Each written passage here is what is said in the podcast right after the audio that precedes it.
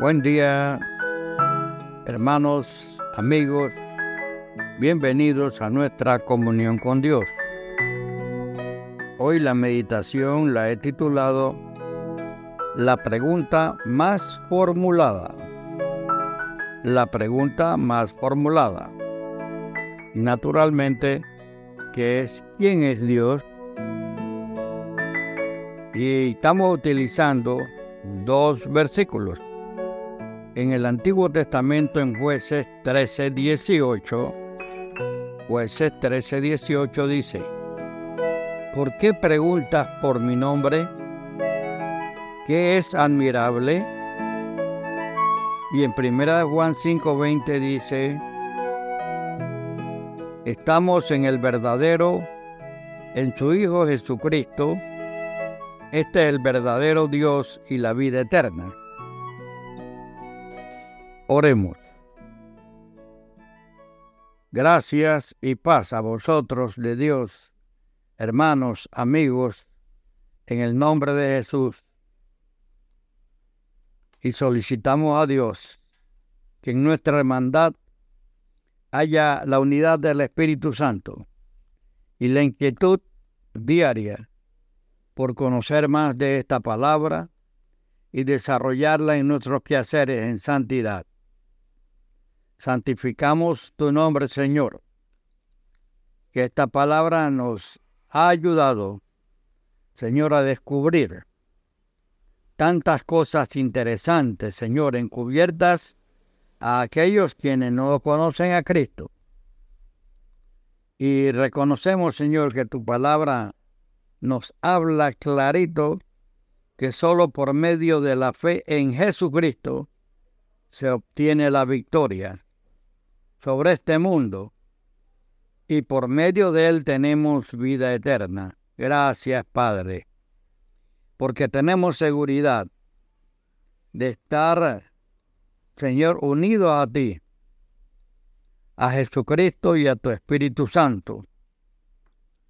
Y tu palabra, Señor, te dio a conocer como tú eres, Señor, eterno, perfecto, amoroso, santo, santo, santo. Gracias, Señor. En el nombre de Jesús, te solicitamos la bendición de quienes estamos participando, Padre. Y cuando oramos, oramos en nombre del grupo, Padre. En el nombre de Jesús. Amén. Amén y amén. ok la pregunta más formulada. ¿Quién es Dios?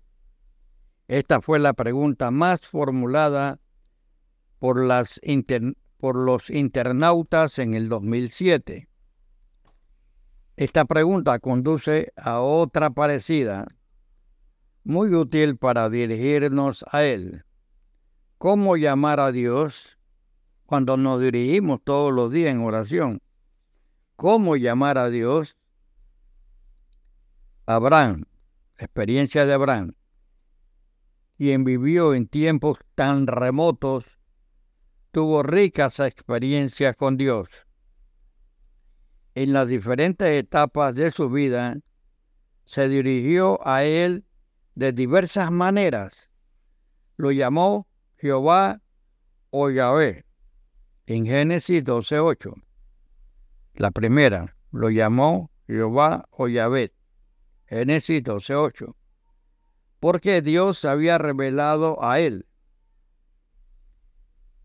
Ahora, Dios acerca a nosotros y nos habla aún hoy.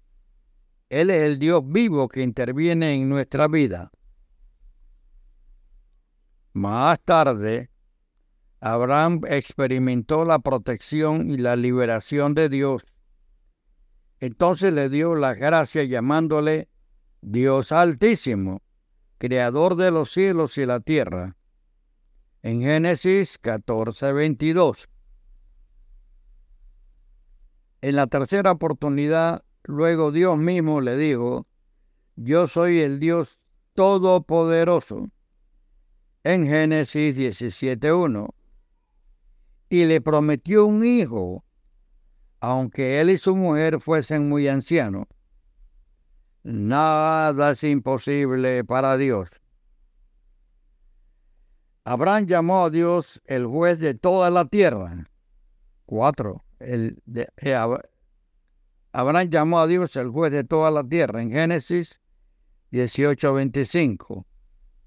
Dios es eterno en Génesis 21:33. Ahora, en el Nuevo Testamento aparece la figura de Tomás, el discípulo, que necesitó ver para creer. Exclamó ante Jesús resucitado, Señor mío y Dios mío, en Juan 20, 28.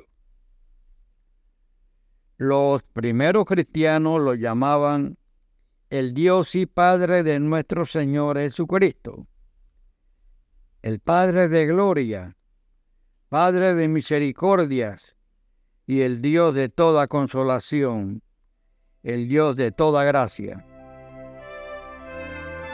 Amigos y hermanos, reflexionemos. Jesús nos enseñó a orar a Dios como el Padre. Lo conocemos de esta manera, que esta meditación te haya puesto a pensar, a reflexionar cómo tratas al Padre como el Dios altísimo, santísimo, misericordioso, cómo lo conoces, cómo te inclinas ante Él para buscarlo cada día. Que el Señor bendiga tu día. Hasta luego.